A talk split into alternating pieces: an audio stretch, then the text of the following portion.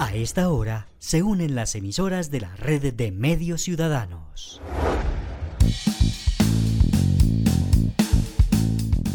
Entérate Eje, la radiorevista informativa con los hechos, actividades y personajes propios de nuestra región. Entérate Eje, un programa de la red de medios ciudadanos. Hola, ¿qué tal? ¿Cómo están? ¿Cómo les va? Qué gusto saludarlos. Un abrazo para todos. Como siempre, para mí es un placer poderles acompañar como cada semana a la misma hora por este mismo dial de nuestras emisoras que hacen parte de la red de medios ciudadanos para brindarles la información que nos parece más destacada en los últimos días que ha acontecido en toda la región de Calda, Risaralda, Quindío, norte del Valle y oriente de Cundinamarca. Desde Manizales soy Héctor Castro en la edición número 191 de Entérate. Hola Héctor y amables oyentes del programa Entérate Eje. Es un gusto para mí saludarles y acompañarles en la emisión de hoy. Mañana domingo 18 de junio estaremos celebrando el Día del Padre. Felicitaciones a todos los que son papás. Nuestro amor y gratitud a este ser especial que cumple esa misión de acompañar y educar a sus hijos. Y en este fin de semana con puente festivo, así que a disfrutar sanamente y en familia. Tendremos noticias, información importante, música y datos curiosos que acontecen en nuestra región. Desde el municipio de Aguadas Caldas les está saludando Olga Cecilia Franco. Estos son los temas que tendremos en la emisión de hoy. Hoy en Entérate Eje.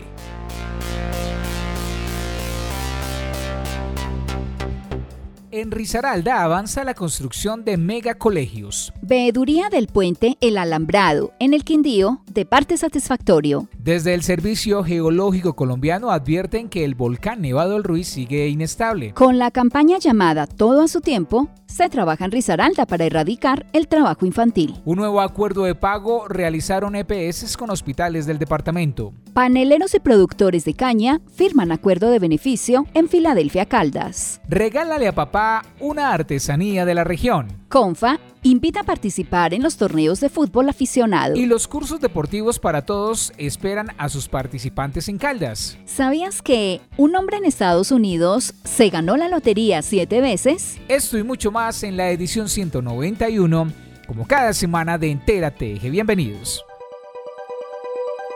Actualidad en Entérate Eje. Y en este momento damos inicio a la información que nos ha preparado el periodista Juan Alberto Giraldo. Pues muchísimas gracias y como siempre un saludo muy especial a todos los oyentes de Entérate Eje. Entérate Eje. Los megacolegios La Bouré de Santa Rosa de Cabal, San Pablo, sede Simón Bolívar de Puerto Rico y Las Tazas, sede Estación Pereira en Marsella, serán culminados en el segundo semestre de este año. El objetivo es eh, poderlos entregar para que en 2024 se pueda tener como una gran opción para los estudiantes. Asimismo, no se destacan obras educativas. Otros de los avances en materia educativa que se destacan durante el primer semestre académico son el mejoramiento en más de 5 puntos de los resultados generales de las pruebas Saber 11, conectividad al 100% para las instituciones educativas de los 12 municipios no certificados, cumplimiento en acuerdos con la comunidad indígena, avances en bilingüismo y consolidación de escena étnico en Santa Cecilia y Pueblo Rico, proyectos que se encuentran en fase de estudios y diseños.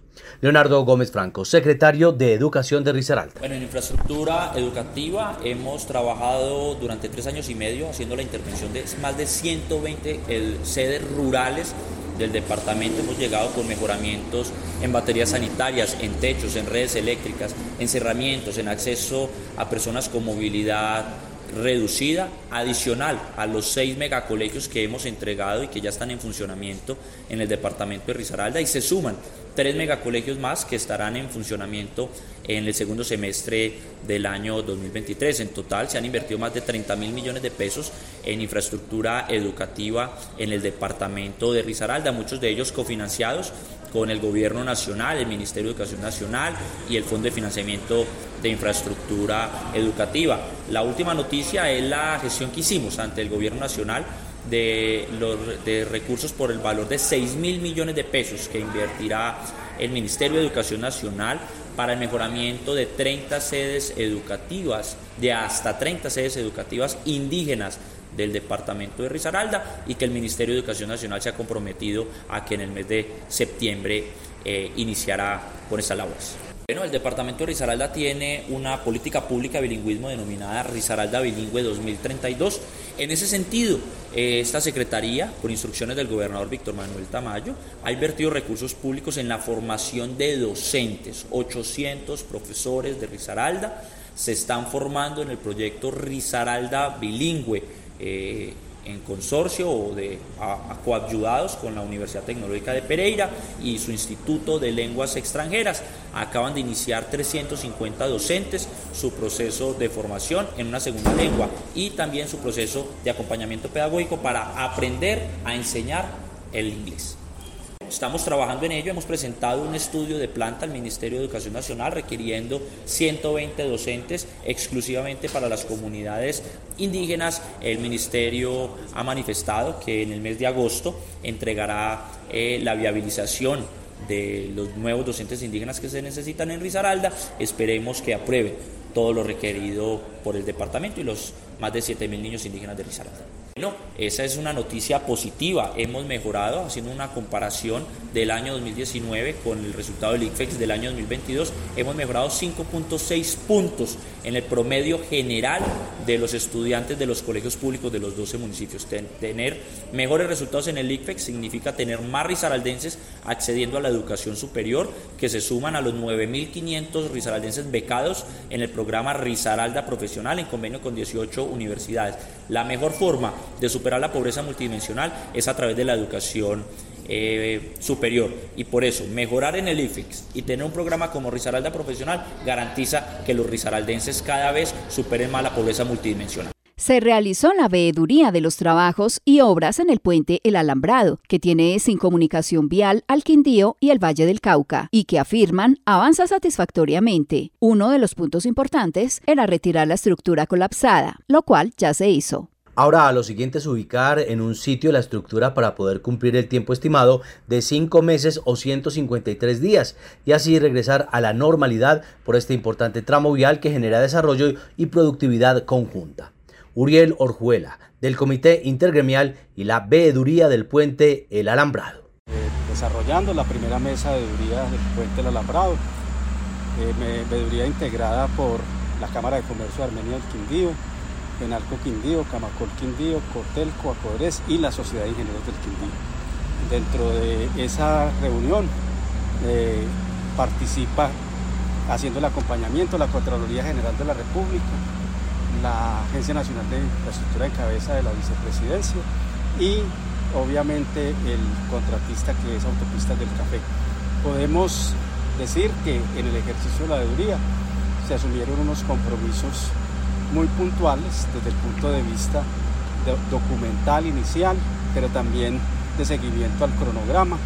En esta visita pudimos constatar eh, cumplimiento del cronograma inicialmente pactado, eh, con unos avances interesantes. Lo más, lo más importante es que esa estrategia de, tener el puente ya fabricado eh, y ubicado en el sitio va a generar mucha tranquilidad. Lo mismo ya están eh, las eh, perforadoras para la cimentación del nuevo puente, lo cual pues nos permite dar un parte en, hasta el momento de tranquilidad en el avance de la obra. ¿Cuándo será la segunda mesa? La segunda mesa la vamos a desarrollar el próximo 13 de julio eh, en el sitio con los mismos acompañantes del que estuvimos en el día de hoy en esta mm, mesa de y visita de campo. Durante las últimas semanas el volcán Nevado del Ruiz ha venido disminuyendo su actividad en su interior, por lo que se ha pensado en cambiar nuevamente la alerta. Sin embargo, esto podría demorar unos días más. En las últimas horas el volcán ha presentado nuevamente actividad relacionada con la emisión de cenizas y gases después de varios días de mostrarse calmado. Sin embargo, desde el Servicio Geológico dicen que hay que permanecer alerta ante su disminución evidente durante una parte del mes de mayo y lo que se lleva de junio podría llevar a pensar que la alerta regrese nuevamente a amarilla. John Macario Londoño, jefe de geoamenazas del Servicio Geológico Colombiano. La actividad del volcán del Ruiz el día 14 de junio y lo que va recorrido el día de hoy ha mostrado unos niveles similares a los días anteriores. Y esa actividad se caracteriza básicamente por presentar una disminución tanto en el número de sismos, de fractura y los sismos asociados a la actividad de los fluidos al interior del volcán. ¿Esto qué indica? Primero, que puede haber la posibilidad de que el volcán esté empezando a entrar en un periodo de más estabilidad. O que, como en otras ocasiones ha mostrado el volcán, hay una disminución importante en toda su actividad después de haber estado en un periodo de mucha actividad y eh, puede hacer una erupción importante. Por eso este, digamos, estos días, estas semanas son críticas para nosotros en el sentido de estar evaluando cuál va a ser la evolución del volcán y por eso eh, hay que aumentar las, digamos, mayor eh, medidas para estar monitoreando de una manera mucho más detallada todavía el estado de actividad del volcán. Con eso podemos tener la base para pensar en una posible disminución del nivel de actividad en las próximas semanas si esta actividad continúa en los niveles que está y no eh, se reactiva nuevamente. A veces el volcán esas fluctuaciones que ha tenido eh, las muestra y aumenta, por ejemplo, la cantidad de las columnas de ceniza. En este caso estamos viendo que las columnas de ceniza han ido disminuyendo los tamaños, es decir, la altura, pero continúa la emisión de ceniza, que eso ya es un parámetro, digamos que importante en la evaluación de la actividad de un volcán. El hecho de que esté saliendo ceniza todavía quiere decir que el volcán sigue inestable.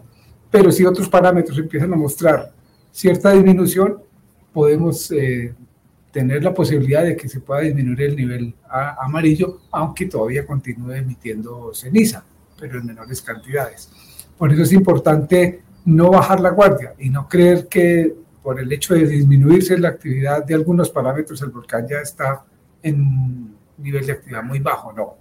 El mero hecho de tener, así sean anomalías pequeñas térmicas en el fondo del cráter, de continuar saliendo ceniza, son indicativos de que el volcán está muy inestable. Pero, vuelvo y repito, si otros parámetros muestran una tendencia a la disminución, hay posibilidades de, disminuir el nivel de actividad a amarillo. Pero, repito, no se puede bajar la guardia y hay que continuar con todos los planes de preparación, porque así como un paciente cuando lo cambian de UCI a una habitación normal puede agravarse y volver nuevamente a la UCI, así es igualito el RUIS. Así podamos bajar el nivel de amarillo en cualquier momento y repentinamente podría volver a aumentar y la actividad y tener que cambiar nuevamente a nivel eh, naranja.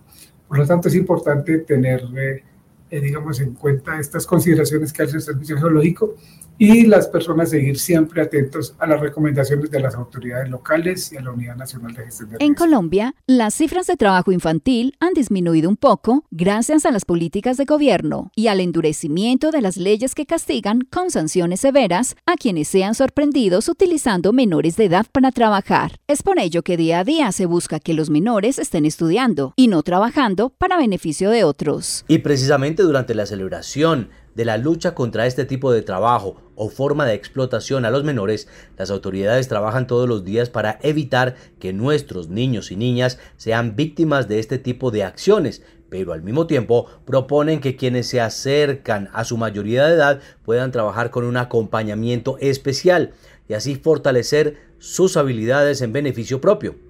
Elizabeth Diosa, secretaria de la Mujer, Familia y Desarrollo Social de Rizaral. Sí, es la campaña Todo a su tiempo y estamos acá en el Comando de la Policía Departamental eh, realizando un foro sobre la erradicación del trabajo infantil y las modalidades de trabajo protegido en los niños y en las niñas del departamento, que es una modalidad que muchos niños realizan otras actividades en el deporte, en la cultura y necesariamente deben realizarlas. Por tanto, eh, pueden realizar o pueden sacar un permiso especial, un permiso para trabajo protegido en el Ministerio del Trabajo o en las alcaldías municipales.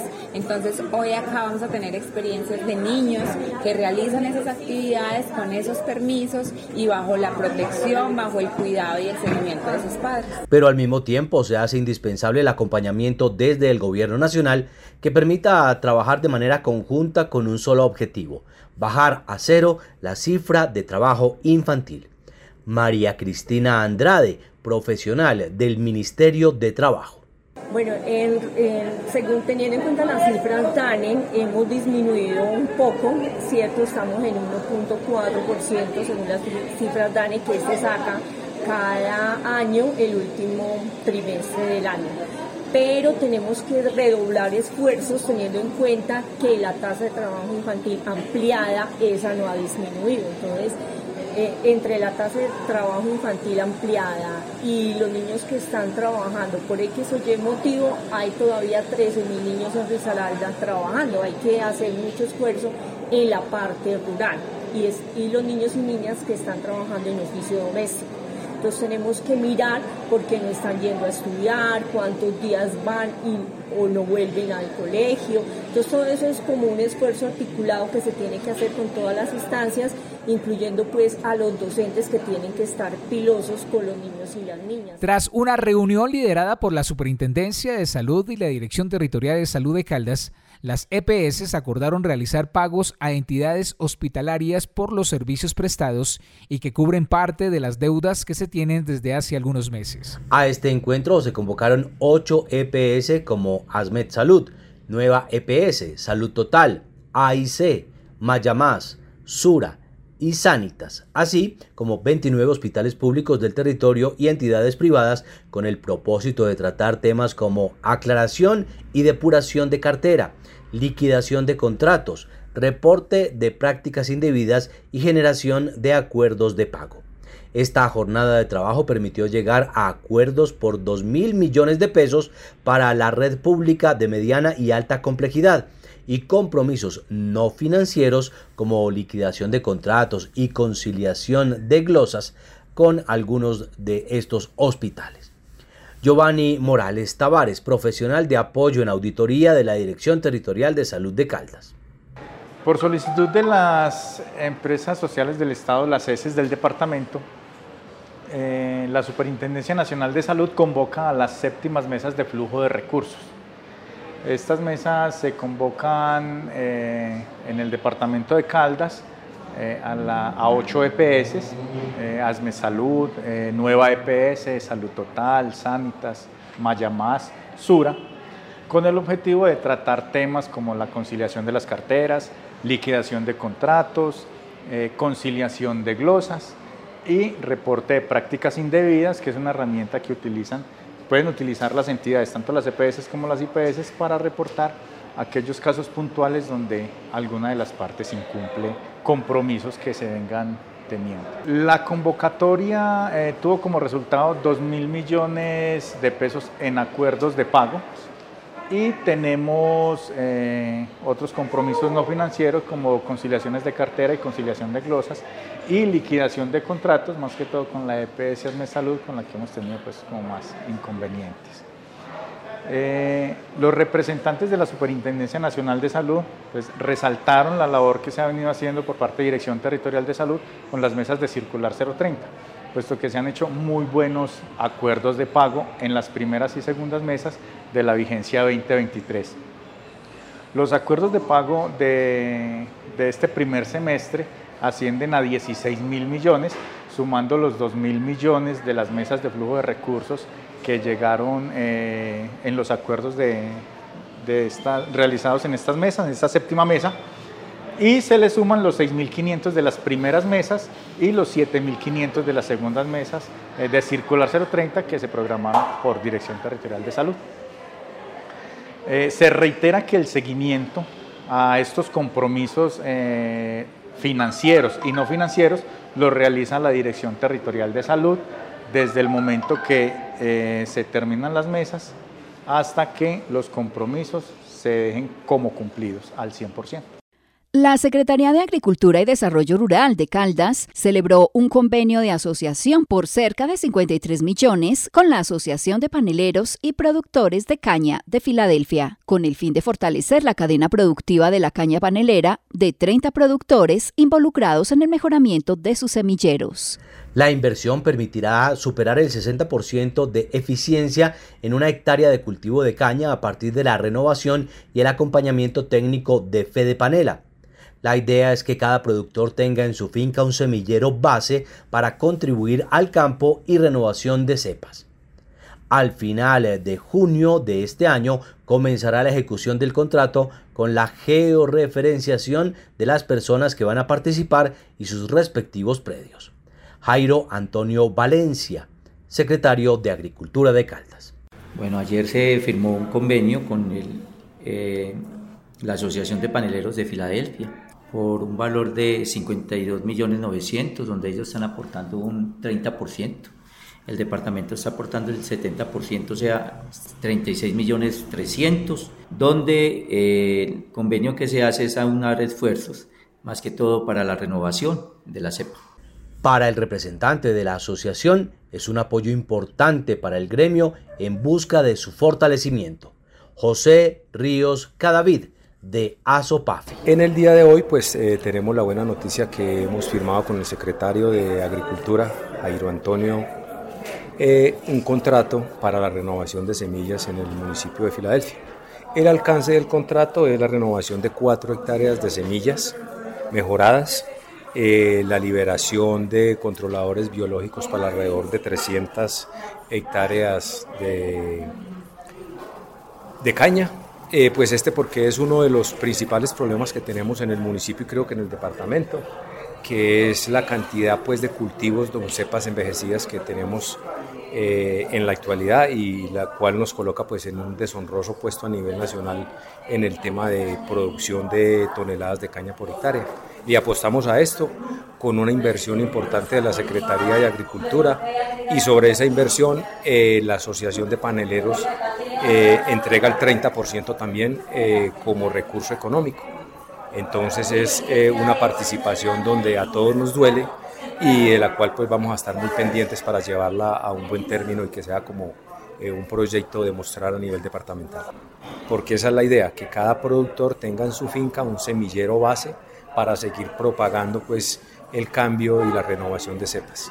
Pues realmente a lo que le estamos eh, apostando es a salir de esa, eh, ese 60% que tenemos de eficiencia en, en, una hectárea de cultivo de caña y parte de eso lo vamos a lograr a partir de la renovación, más el acompañamiento técnico de, panela, de Fede Panela perdón, para lograr hacer eh, unos paquetes agronómicos que vayan de acorde con esta renovación. Entonces, poder subir del 60 al 80 o 90% de producción de una hectárea eh, de, caña, pues va a afectar totalmente porque van a ser más, menos costos en mano de obra, porque vamos a tener mucha más producción de caña inicialmente. Y también el otro tema es el controlador biológico, porque también tenemos una infestación a nivel municipal y a nivel departamental de diatrea y obviamente esta liberación para, eh, para un alcance de 300 hectáreas pues va a mejorar mucho más el tema de, del producto base que es la caña de azúcar para panela.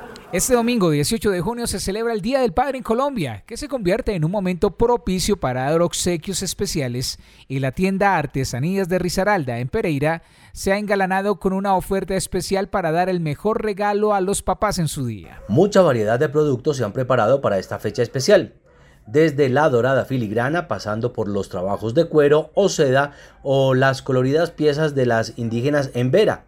Los tejidos y accesorios como sombreros son algunos de los productos de ingenio de los maestros artesanos para dar el mejor regalo a los padres en su día.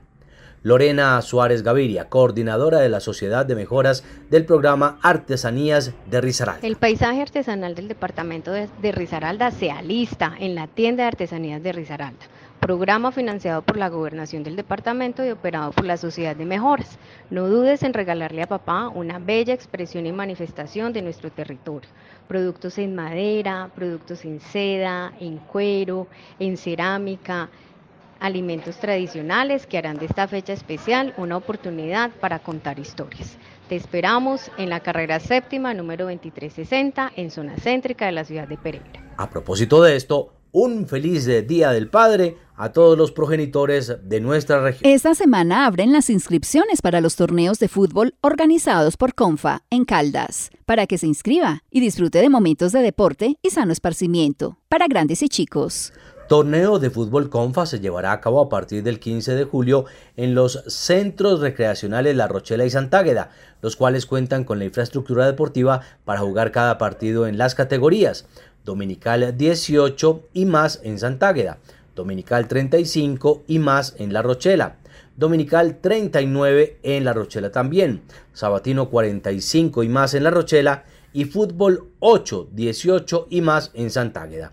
Las tarifas de inscripción van acorde con la categoría de la afiliación que están desde la categoría A 47.400 pesos hasta la categoría D 250.000. Jorge Loaiza, coordinador de deportes y torneos de fútbol de Confa. Muy buenas tardes. Yo soy Jorge Andrés Loaiza Jaramillo, coordinador del área de deportes de Confa Caldas y vengo a exponerles la oferta que tenemos en los torneos de fútbol de nuestras empresas. Empezamos por el torneo de 18 años y más que se desarrolla en el Centro Vacacional Santágueda. Aún tenemos cupos disponibles para el desarrollo de este torneo que inicia a principios del mes de julio. Continuamos en el Centro Vacacional La Rochela y nos vamos para los torneos de mayores de 35 años y mayores de 39 años desarrollados los domingos, en los cuales tenemos cupo para el torneo de mayores de 35 años. Y el torneo sabatino para mayores de 45 años, que aún estamos recibiendo cupos, también tienen la posibilidad de disfrutar de este torneo. Pueden realizar las inscripciones eh, al correo deportes.confa.co relacionando el listado de jugadores y la empresa a la cual van a representar. Iniciaremos competencias a partir del 9 o 16 de julio dependiendo de las inscripciones y vamos hasta finales del mes de noviembre. Promover hábitos de vida saludable a través del deporte es el objetivo que tienen los cursos deportivos de CONFA, los cuales están dirigidos a niños, jóvenes y adultos en diferentes modalidades. Es por ello que a partir del 21 de junio se abren las inscripciones para el tercer trimestre en los cursos. Natación Manizales, Bosque Popular El Prado, Natación La Dorada, Centro Recreacional Alegría Tropical, Natación Palestina, Centro Recreacional Santágueda iniciación deportiva, exploración motriz, karate do y defensa personal. El valor va según la categoría y están entre 46 mil y 137 mil para particulares. Jorge Loaiza, coordinador de deportes de Y vengo a invitarlos para que conozcan la oferta de los cursos de formación deportiva. Los cursos de formación deportiva que tenemos en la caja de compensación están divididos por ciclos trimestrales compuestos por 10 clases. Estamos iniciando la oferta para el tercer trimestre en la página de confa.co. Podrán hacer la reserva el próximo 21 al 23 de junio. Ahí hacen la pre-reserva del cupo del que desean adquirir y a partir del 26 de junio pueden hacer los pagos para cada curso ofertado. Vamos hasta el 9 de septiembre en las ofertas de natación, exploración acuática, exploración acuática para bebés, incluidos los papás, familiarización avanzado y natación con aletas en los diferentes segmentos poblacionales. También tenemos nuestra oferta de karate concursos desde, para chicos desde los 5 años en adelante hasta adultos de 13 a 55 años. Y cerramos con la oferta de exploración motriz, que es una propuesta de un curso en el cual los chicos exploran diferentes propuestas deportivas. Les recuerdo que las reservas se hacen a partir del 21 al 23 de junio y los pagos se pueden realizar en cada uno de los puntos de Confa a partir del 26 de junio. Inicio el 4 de julio del año en curso. Entérate Eje. Como cada ocho días, damos paso al equipo de Manizales ¿Cómo vamos? y su sección en Entérate Eje. Diez años aportando al análisis de la calidad de vida en el territorio. Recuerda que ampliamos la convocatoria para inscribirse al Premio Cívico por una región Centro-Sur Mejor 2023-2024. Hoy queremos profundizar en los requisitos de la convocatoria. Es muy importante que sepan que podrán participar organizaciones sociales o comunitarias con domicilio en la región centro-sur de Caldas, Manizales, Villa María, Neira, Palestina y Chinchiná, que estén conformadas por al menos dos integrantes. La organización social o comunitaria solo podrá postular un proyecto que se encuentre en ejecución mínimo con un año de antigüedad en esta región centro-sur de Caldas. Si el proyecto es seleccionado, para avanzar en estos procesos de formación, deberán participar dos integrantes de la organización en la totalidad de la fase de formación. El mecanismo de postulación será a través de nuestro sitio web www.manizalescomovamos.org. Y recuerden, también pueden postularse organizaciones que hayan sido ganadoras o finalistas del Premio Cívico en ediciones anteriores. Síguenos en nuestras redes sociales como Manizales Como Vamos y visítanos en www.manizalescomovamos.org. Recordemos que se amplió el plazo para inscribirse al premio cívico, una gran oportunidad para las organizaciones legales o en proceso de legalización en Chinchiná, Neira, Palestina, Villa María y Manizales. Ya regresamos con mucha más información a Entérate. El eje cafetero se conecta todos los sábados a la una de la tarde con Entérate Eje, a través de las emisoras de la red de medios ciudadanos. Aguadeños en danza y música fueron ganados. En el departamento del Quindío, el gobernador hizo un llamado. Con la financiación de recursos propios. Escuche Entérate Eje, la radiorevista con información que destaca el desarrollo, la cultura y cuenta las historias que hacen parte de nuestra región cafetera. Caficultor de el municipio de Risaralda del departamento de Caldas. Nosotros eh, hacemos esta articulación con la alcaldía y con la gobernación. Somos vida, somos arte. Entérate Eje, todos los sábados a la una de la tarde por la red de medios ciudadanos.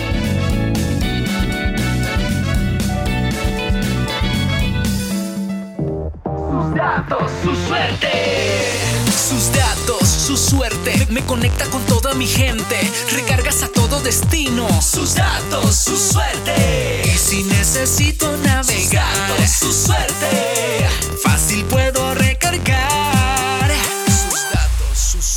El subsidio cuota monetaria se entrega a los trabajadores afiliados que devengan hasta cuatro salarios mínimos. Así aportamos al bienestar de las familias caldenses y mejoramos su calidad de vida. Subsidio cuota monetaria. Te ayuda a crecer. Confa, contigo, con todo. Vigilado Supersubsidio Familiar. Gobierno de Caldas presenta Historias de nuestra gente. Hoy, su casa es muy bonita. Esta casa es muy grande porque tiene su baño, tiene su lavadero, tiene su cocina, tiene sus tres piezas. Es muy hermosa. Nunca he llegado a ver una casa como de esta manera, nunca.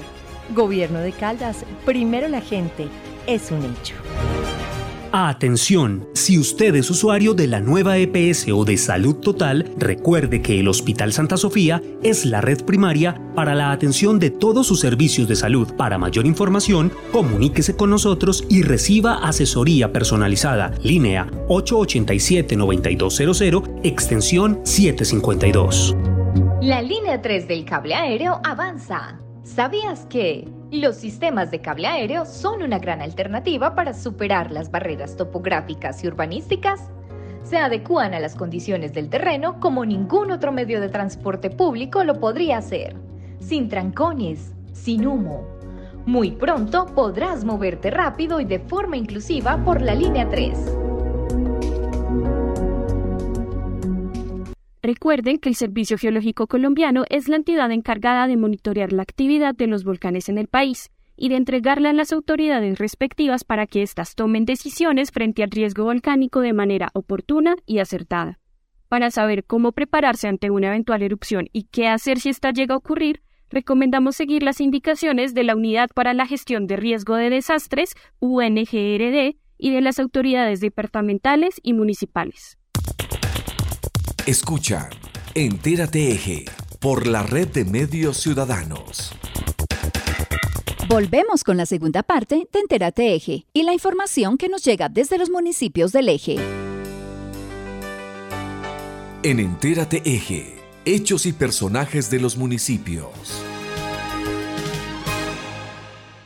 Iniciamos por Aguadas, que fue sede del evento Colombofolía, que reconoce el arte de adiestrar palomas mensajeras. El arte de adiestrar palomas mensajeras desde pichones se conoce como colombofilia y el norte del departamento cuenta con amantes de este género deportivo en Salamina, Pácora y Aguadas. La colombofilia en Colombia como competencia más organizada a nivel nacional e internacional nació en Bogotá en el año 1990. Allí fue creado el primer colombódromo, donde realiza desde esa fecha cada año una competencia entre los amantes de esta modalidad deportiva. El pasado 13 de junio, cerca de 860 palomas mensajeras provenientes de clubes de Bogotá, Armenia, Manizales, Medellín y Aguadas se les realizó una suelta de preentrenamiento regional con miras a participar en un campeonato nacional de esta modalidad programado para el 19 de agosto del presente año. Estuvimos atentos a esta noticia y acercamos los micrófonos para conversar unos instantes con el colombófilo aguadeño Oscar Johnny Jaramillo Ramírez sobre la realización de este evento poco común para muchos de nosotros. Conozcamos sus apreciaciones. Oscar, tenemos una curiosidad. ¿Cómo se llama este deporte a nivel mundial? ¿En qué consiste y qué categorías se conocen? El deporte de las palomas se conoce a nivel mundial como colombofilia. Colombofilia es el arte de criar y adiestrar palomas mensajeras en este caso, porque hay colombofilia artesanal o de palomas ornamentales. En esta parte de la colombofilia está la parte deportiva de la colombofilia. La colombofilia nacional se conoce a nivel de todo el mundo y la colombofilia eh, mundial se divide en muchas partes del deporte colombófilo y se conoce eh, a nivel mundial como colombofilia. Contémosle a los oyentes de RMS Noticias cuál fue el evento que se llevó a cabo en Aguadas el pasado martes 13 de junio. En el municipio de Aguadas se realiza una suelta de entrenamiento hacia la ciudad de, hacia el pueblito de Guarni, ubicado en el oriente antioqueño. Esto es a raíz de un evento nacional que se hace cada año por los tiempos de junio, julio y agosto. La, final, la finalidad de estas palomas es deportiva y se compite a nivel de clubes o a nivel de eh, personas que manejan y tienen palomas mensajeras. Eh, bueno, Oscar, con el saludo para la red de medios ciudadanos, cuéntenos qué clubes participaron en este evento. Bueno, un saludo para la red de medios ciudadanos. En este evento participan eh, por ahí 30 clubes de Colombia y por ahí unos 150 o 160 colombófilos a nivel nacional. Aquí hay palomas de Bogotá, Armenia, Manizales, eh, Medellín y Aguadas Casas. Pero me imagino que se realizó un entrenamiento previo o cómo se maneja todo este tema relacionado con las palomas mensajeras. Las palomas mensajeras son aquellas que regresan a su lugar de origen. En este momento las palomas se mandaron hace dos meses y medio a un, a un colombódromo nacional. Eso se llama colombódromo. Colombódromo es una casa grande donde hay palomas. ¿sí? Y allá tienen su manejador, se da un dinero para que el manejador y toda esta gente que está laborando con ellas las manejen y puedan hacer todo lo que estamos haciendo hoy. Las palomas de hoy van de Aguadas Caldas a Guarne, Antioquia, unos 100 kilómetros. O sea que las palomas, según entiendo, viven allí, en Guarne. ¿Y de cuántas palomas estamos hablando? Las palomas se quedan allá. Las palomas viven allí en Guarne. En este momento hay unas 860 palomas en preentrenamiento ya para la competencia, eh, para la competencia regional de colombofilia en Guardia Antioquia. ¿Cómo se van soltando? Las palomas se sueltan todas por parejo, por igual. Al mismo tiempo se le abren las jaulas, ellas vienen acondicionadas para que usted con una palanca, todas las jaulas abren y salen todas las palomas. Definitivamente, cada día se aprende más y la madre naturaleza en el mundo animal nos enseña nuevas cosas como el sentido de orientación y el amor al lugar donde se nace. Amables oyentes, estaré atenta a otras noticias para compartirlas con ustedes, con el mayor de los gustos. Desde el municipio de Aguadas informó Olga Cecilia Franco para la red de medios ciudadanos. También en Aguadas se dio inicio a las pruebas de tamizaje de VIH y sífilis. La alcaldía del municipio de Aguadas y la empresa social del Estado, Hospital San José, inician pruebas de tamizaje del VIH y la sífilis.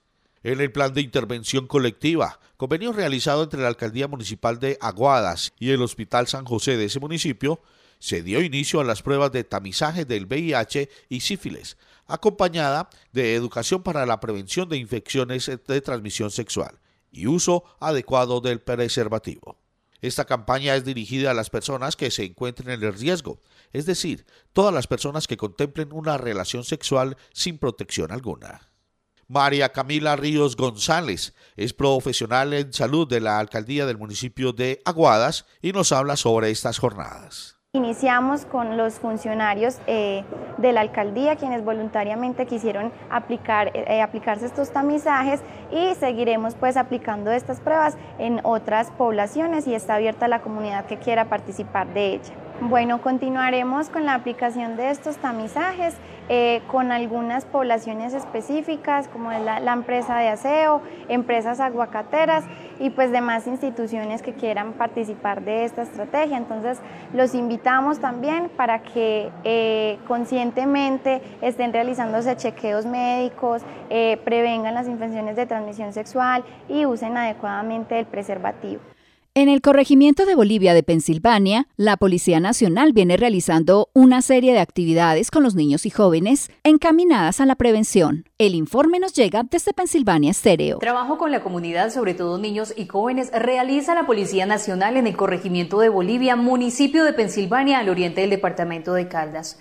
En desarrollo de la estrategia San Miguel Arcángel, realizan actividades lúdicas y recreativas en diferentes sectores de la localidad, pero principalmente en el marco de la plaza. Para conocer de qué se trata este trabajo, nos desplazamos hasta el corregimiento y dialogamos con los protagonistas. Esto nos cuenta el intendente jefe Omar Londoño, comandante de la subestación de Policía Bolivia. Muchísimas gracias, Albeiro, por acompañarnos en esta tarea y por eh, ser unos multiplicadores de las actividades que la Policía Nacional en cabeza de nuestro señor comandante de departamento, José Sánchez Valderrama, tiene a bien para la convivencia y la seguridad de todo el corregimiento y la jurisdicción de las veredas adyacentes a Bolivia. Eh, durante el presente año 2023, por parte del Comando de Departamento de Policía Caldas, se está desplegando la estrategia Arcángel San Miguel. En uno de estos puntos eh, es con el fin de vincular la ciudadanía, de realizar campañas en pro de nuestra juventud, con el fin de que a futuro sean nuestros líderes y no se dejen tocar por algún tipo de, de situación delictiva y nuestros niños se nos pierden. El encargado de la planificación y desarrollo de las actividades en compañía de líderes de la comunidad y otros agentes de la subestación de policía es el subintendente José Luis Chalá, quien nos habla del tiempo que lleva implementándose la estrategia y cómo fueron sus inicios. Muchísimas gracias a ustedes por aceptar esta invitación y acompañarnos y mostrarle a, los, a la comunidad de Pensilvania el trabajo que viene realizando la Policía Nacional en tanto con los niños y niñas y adolescentes del corregimiento actividad que venimos realizando de lo corrido del año.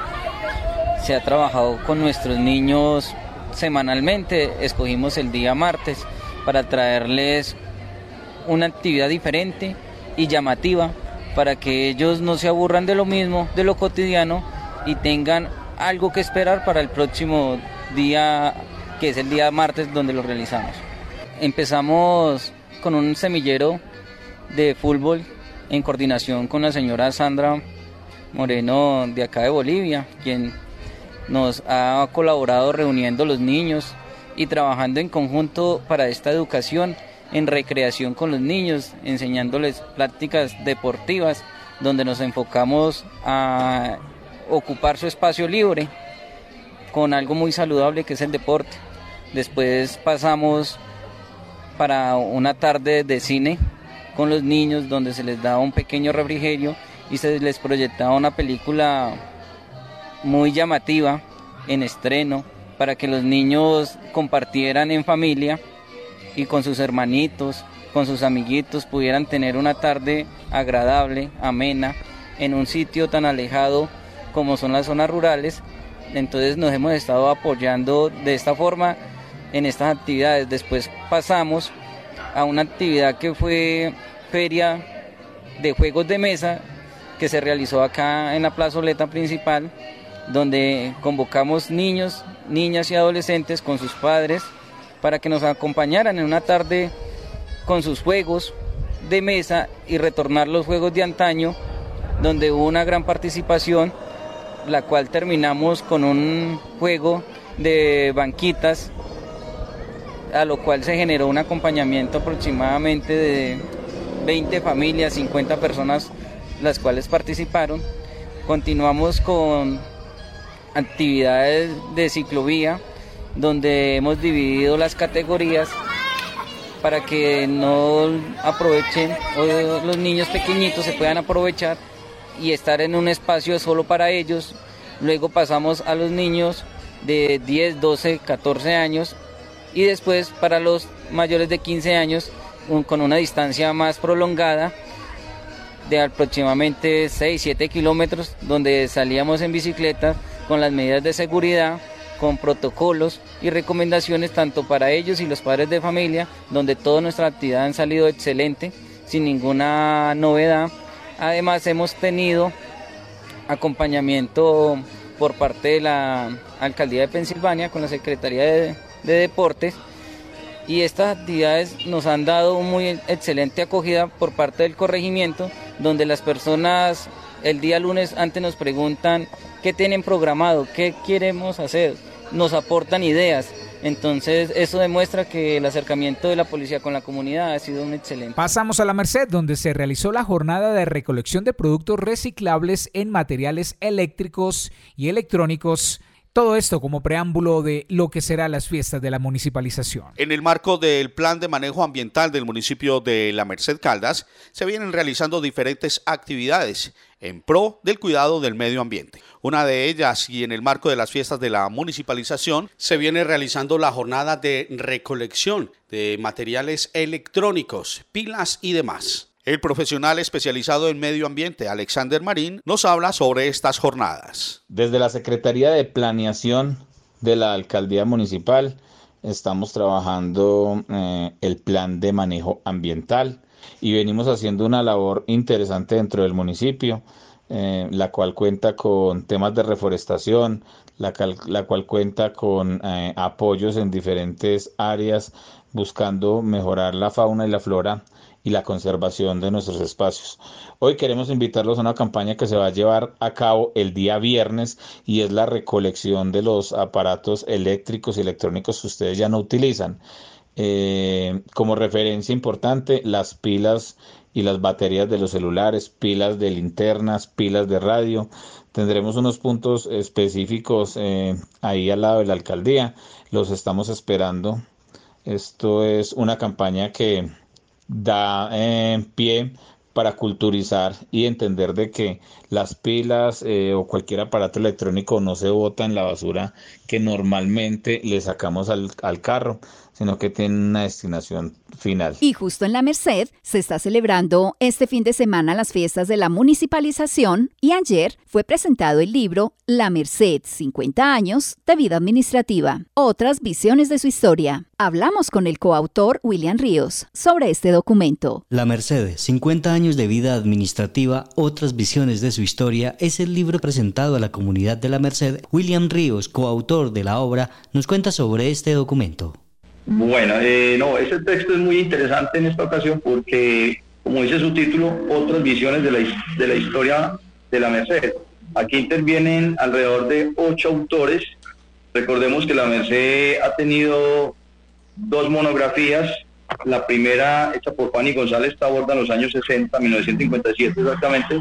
Y luego Ángel María, hace unos 20 años, sacó una monografía una tercera hace dos años y cada vez han venido actualizando, pero en esta ocasión algo se quiso dar en parte de la Academia Caldense de Historia, que sin ser mercedeños, pero muy vinculados con la historia regional, han hecho estudios alrededor de nuestro municipio en temas como el proceso de la municipalización, la parroquia, eh, otros aspectos de la vida política, cultural, académica. Entonces son siete integrantes entre ellos estaban Jorge Elige Zapata Bonilla, el mismo Ángel María Ocampo, Julián Chica. Bueno, se me escapan aquí algunos que no tengo el texto aquí en la mano. Sé que son siete integrantes de muy reconocidos a nivel departamental, con una larga trayectoria eh, dentro de lo que ha hecho la academia en más de 20 años. Entonces son personas que conocen bastante de la región, del departamento y lógicamente del municipio. Y esta vez quisieron eh, muy generosamente entregar esos estudios que en algún momento lo han desarrollado y creo que es un inventario muy interesante porque va a engrosar eh, la historia, la historiografía en muchos aspectos. Y en esta ocasión hay un dato bien interesante, el doctor Gonzalo Duque de la Universidad Nacional también tiene allí un artículo que tiene que ver con el, el cambio climático y su relación con la Merced directamente. Perfil ambiental, un pequeño recuento del perfil ambiental de nuestro municipio, donde recuerdo un poquito a los indios pozos, su forma sostenible y amigable gastronomía de estos señores, la seguridad alimentaria que tenían nuestros ancestros pozos. Recuerdo un poco la colonización también, el aporte que hizo en cuanto a medio ambiente, también lógicamente los conflictos ambientales y reconociendo el potencial que tenemos en la parte ambiental. Entonces, eh, este texto pienso que es muy variado, muy integral y como fuente de consulta creo que es un documento muy importante para los mercedeños y el departamento como tal. También se realizó una exposición de arte local en el que se exhibieron las pinturas más representativas del maestro Alonso Loaiza. Estamos con el maestro Alonso Loaiza, filadelfeño con pinta de mercedeño, representando a Colombia a nivel internacional y hoy se encuentra en las fiestas de la municipalización con una exposición de arte donde expone sus obras más representativas. Maestro, bienvenido a Entérate Eje, que suena por más de 20 emisoras en el eje cafetero, y cuéntenos sobre esta exposición que se realiza en la Merced.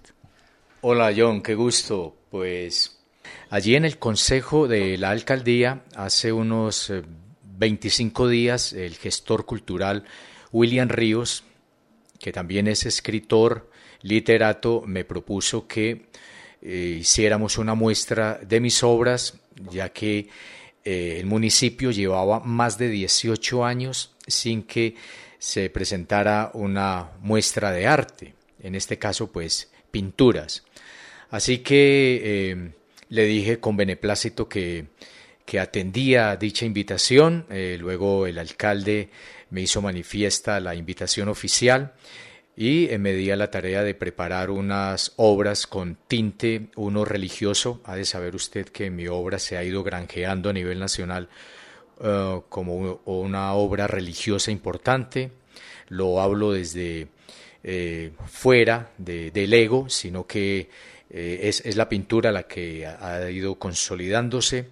Y hay otra otra propuesta poco conocida en el artista Alonso Loaiza, que es de bodegones pero teniendo en cuenta que veníamos a, un lugar donde la gente disfruta del color, que aquí se dan unas frutas maravillosas y deliciosas, eh, tomé la, decisión de rendirle tributo a este, eh, a este, a, esta, a este brotar de, de, la tierra como son las frutas. Entonces ahí se van a encontrar con unas obras llenas de, de muchísimo color y, por qué no decirlo, de muchísimo sabor. Bueno, a disfrutar quienes están en la merced de esta exposición que está disponible en el Consejo Municipal. Allí están las obras y estará también el maestro Alonso hasta el próximo domingo, hasta el domingo, para que conversen también con él, le pregunten y reitero, disfruten de estas hermosas obras. Una gran iniciativa, la que incluyeron en la programación de las fiestas de la municipalización. Seguimos en Entera Eje. Se acerca la fecha límite para refrendar las licencias de conducción para aquellos que tienen licencias vencidas o que no tenían fecha límite. En Salamina están preparados para atender a los usuarios que requieren este trámite. Hasta el 20 de junio de 2023 se tiene estipulado el plazo para la refrendación del pase de conducción para carros y motos en Salamina Caldas. Así lo expresa Víctor Amaya Amaya, administrador del CRC, lugar autorizado por el Ministerio de Transporte Nacional para realizar esta importante diligencia. En el norte de Caldas es el único lugar dispuesto para obtener la licencia de conducción refrendada y poder de esta manera desplazarse por las diferentes carreteras en todo el territorio nacional. Estuvimos de visitan Salamina Caldas y aprovechamos para preguntarle por qué es importante realizar este tipo de exámenes que se realizan para evaluar la capacidad del conductor al manejar este tipo de vehículos Esto respondió el funcionario. Bueno, nuestro CRC busca poder atender a toda la población del norte de Caldas, ¿cierto? Entonces, la idea es que las personas nos puedan contactar a través de nuestras redes sociales, a través de nuestro WhatsApp o que nos llamen y que simplemente podamos agendarle la cita para que puedan venir y, y realizarse el examen médico. Y ya con el examen médico, pues puede ir a un organismo de tránsito y expide su licencia de conducción. Víctor, ¿qué decirle a la red de medios ciudadanos y a los oyentes interesados e interesadas en realizar esta diligencia con su pase de conducción? Pues es bastante importante, ya que con ello verificamos que las personas que están detrás de un volante realmente tienen la capacidad de hacerlo. No solamente que sean capaces de controlar el vehículo, sino que tienen la salud adecuada para lo mismo. Entonces por eso es importante que se realicen estas pruebas cada vez que se le va a vencer su licencia de conducción. Entonces la invitación es que revisen, puede ser en el RUN o puede ser su licencia de conducción exactamente cuando se le vence la licencia y con tiempo pueda ir gestionando la renovación de la misma. Víctor, que sea usted mismo como administrador de este CRC ubicado en Salamina Caldas quien realice la invitación a los oyentes para que se acerquen o llamen a realizar este trámite que permite renovar la licencia de conducción para carros y motos. Claro. pues es muy sencillo. Más fácil nos escriben al WhatsApp y se les indica el horario disponible. Tenemos dos WhatsApp el 323-384-9029 o 312-833-0324. Ahí les damos la información del día y la hora de que se le va a agendar la cita. Pero amables oyentes, no podemos olvidar los plazos estipulados para la realización de esta refrentación del pase de conducción. Atentos a la respuesta de Víctor Amaya, administrador del CRC en Salamina Caldas. Nuestro CRC del norte de Caldas, ubicado en Salamina, busca brindarles la mejor atención y de esta manera pues poder cumplir con la norma. La norma es muy sencilla y nos dice que tenemos que tener nuestras licencias de conducción activa. Entonces simplemente para evitar sanciones, evitar comparendos y verificar nuestro estado de salud a la hora de estar detrás de un volante, simplemente realicemos nuestra renovación, realizamos nuestro examen médico con anticipación y de esa manera estamos totalmente tranquilos que tenemos mejores actores viales, que son conscientes de que renovar una licencia de conducción no es cumplir solamente con la norma, no es cumplir un papel, es simplemente verificar, venir y hacer su revisión periódica para que su estado de salud usted se entera cómo está si sí está apto no para ir detrás de un volante. Además explicó sobre la categoría indefinida. Sí, claro, esta categoría indefinida, como, como le llaman, eran las licencias de moto, categoría A2, y licencias de carro particular, categoría B1. Entonces, como les aparecía indefinida, muchas personas ni siquiera se enteran de que ya se les venció. ¿Qué deben de hacer? En el RUN les aparece ya actualizada la fecha de vencimiento. A la mayoría les aparece fecha de vencimiento el 20 de junio del 2023. Entonces, simplemente es que vengan o nos escriban a nuestro WhatsApp, les agendamos la cita para que así puedan renovar la licencia de conducción. Ahora, en este momento, a tantas personas se les vence la licencia al mismo tiempo, es casi imposible atenderlos a todos al mismo tiempo. Por eso es importante agendar la cita. Con buena disponibilidad les podemos ayudar a la gran mayoría. Entonces la invitación es que vengan, nos escriban y puedan realizarse en el examen médico para que verifiquen simplemente su estado de salud y puedan expedir de nuevo su licencia de conducción. Así que la única manera de evitar un comparendo por no portar la licencia de conducción renovada y actualizada es dirigirse a este lugar en Salamina Caldas y poder realizar este trámite a tiempo o agendar la cita respectiva. Les cuento amigos oyentes que yo ya lo hice. Con todo gusto les repito los números 323-384-9029 o 312-833-0324. Para la red de medios ciudadanos, este fue un informe de Olga Cecilia Franco. Al cierre les contamos que la Fundación BAT Colombia presentó en Manizales el Gran Salón BAT de Arte Popular Colombia y el Medio Ambiente. Sobre la exposición nos cuenta Ana María Delgado, gerente de la Fundación BAT. Eh, los quiero invitar a visitar el Gran Salón Beate de Arte Popular Colombia y el Medio Ambiente, que en esta etapa de su itinerancia nacional se está presentando en las principales ciudades del país. Y ahora llega al Museo de Arte de Caldas a presentar todas estas obras eh, premiadas y las obras finalistas de los artistas que se presentaron en esta convocatoria. Es un salón de artes plásticas, de arte empírico, con el talento de todas las regiones de Colombia. Y algo muy importante, están las obras de los reclusos que participaron en el premio Extramuros del Departamento de Caldas. No se lo pierdan, los esperamos desde el 15 de junio hasta el 15 de julio en el Museo de Arte de Caldas. La exposición hace un llamado de atención desde el arte popular sobre los temas medioambientales que se relacionan con los territorios y las ciudades colombianas y que a la vez son de carácter global. También les contamos que en un comunicado de la Corporación Cívica de Caldas se evidenció que en el seguimiento que hace al proceso electoral encontró posible publicidad extemporánea realizada por seis aspirantes a la alcaldía de Manizales y uno a la gobernación de Caldas a través de redes sociales antes de la fecha establecida por la ley que es a partir del 29 de agosto. En el comunicado la corporación aclaró que solo el Consejo Nacional Electoral podrá determinar si estos casos representan un incumplimiento a las normas electorales. Antes de terminar, entérate eje a todos los padres que celebran su día. Esperemos que disfruten de este segundo puente festivo de junio. Y si consumen alcohol, háganlo con moderación para que la alegría no se convierta en tragedia. Y por supuesto, nunca lo hagan si van a conducir.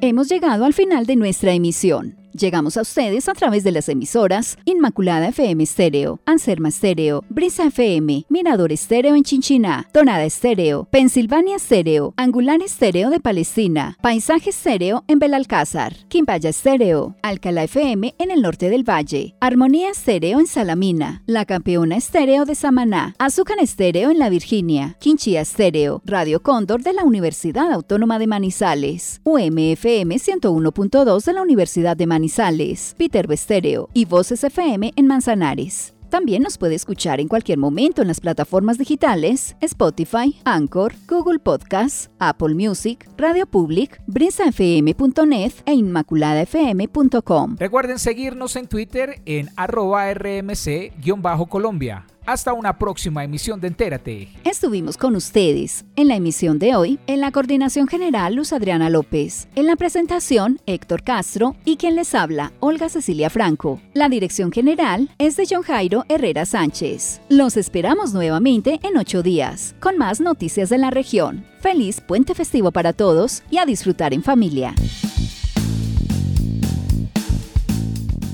Entérate Eje, la radiorevista informativa con los hechos, actividades y personajes propios de nuestra región.